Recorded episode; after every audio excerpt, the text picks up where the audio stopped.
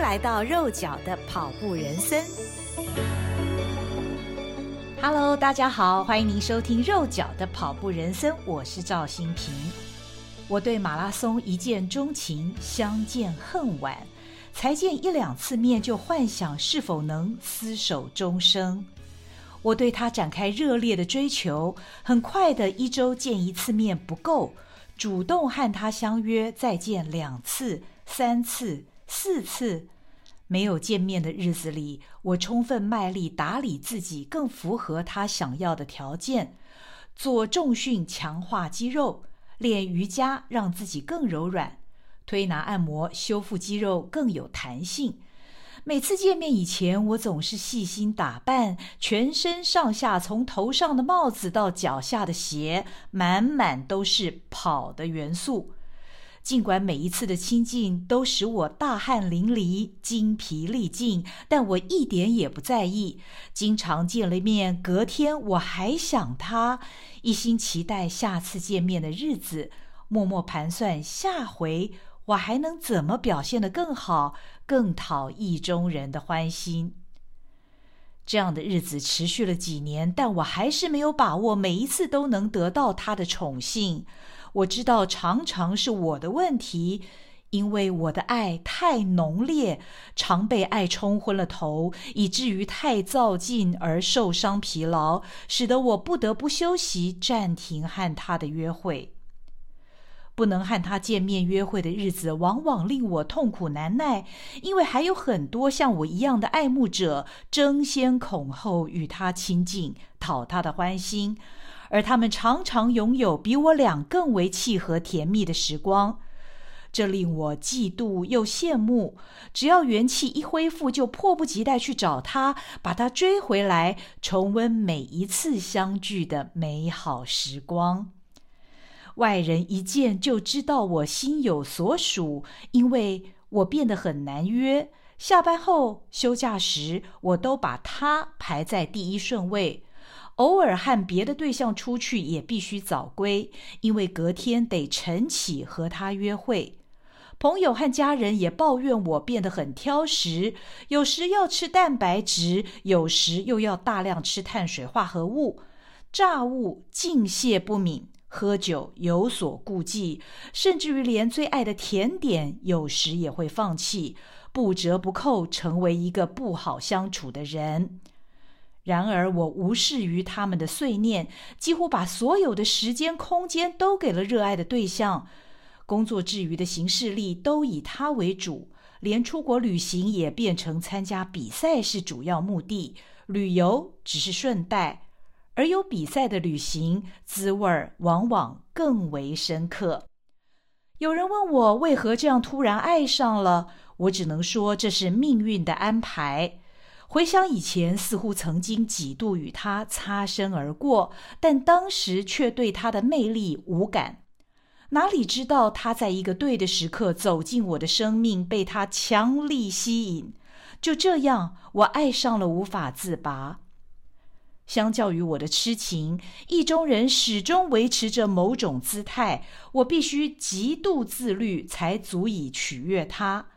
偶尔我累了，或者因为某些原因偷了个懒，他立刻和我保持距离。这段感情让我明白，必须真心付出，才可能获得甜蜜的果实。简单讲，就是无论如何跑就对了。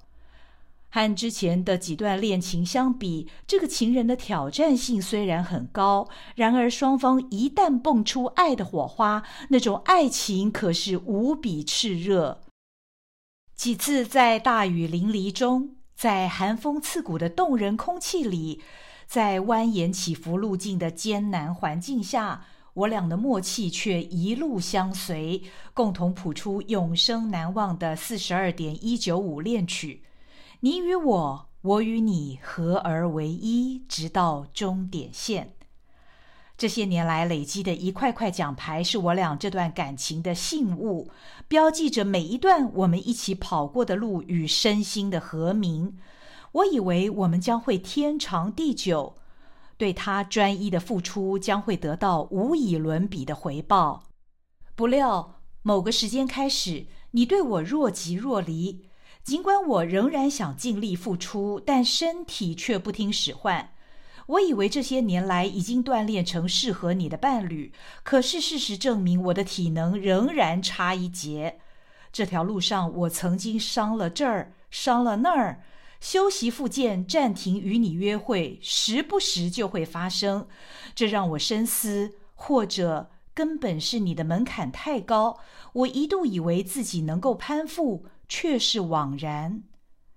这次受伤休息使我和恋慕的情人停止接触整整五个月。这段期间，我禁不住想：虽然如此爱恋着你，但这会不会是根本不该在一起、不适合的一场错爱？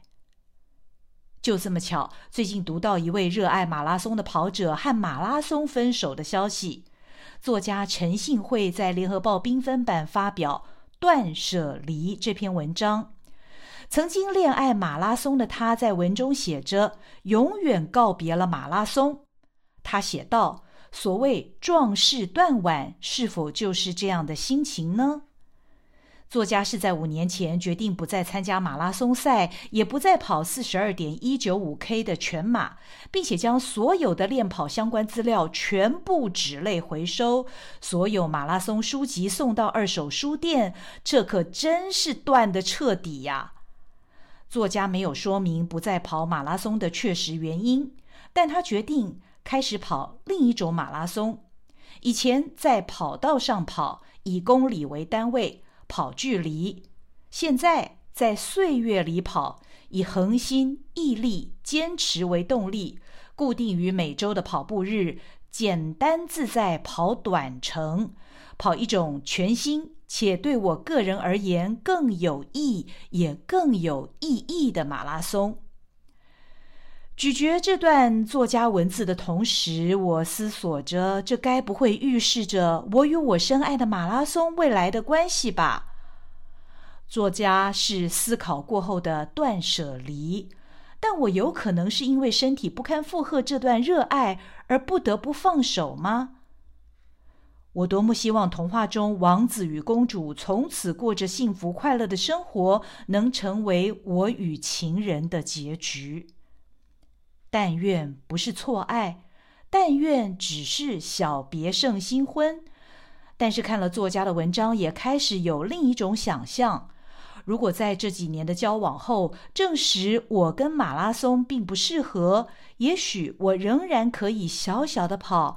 慢慢的跑，跑短程，而不再执着于那四十二点一九五。我想，时间会给答案。这是今天肉脚的跑步人生，也是我最近的心情。某一天，我突然有了灵感，把马拉松拟人化。马拉松确实是我的情人，但愿不是错爱。完成了这一集的书写和 Podcast，希望你喜欢。我们下周再会，拜拜。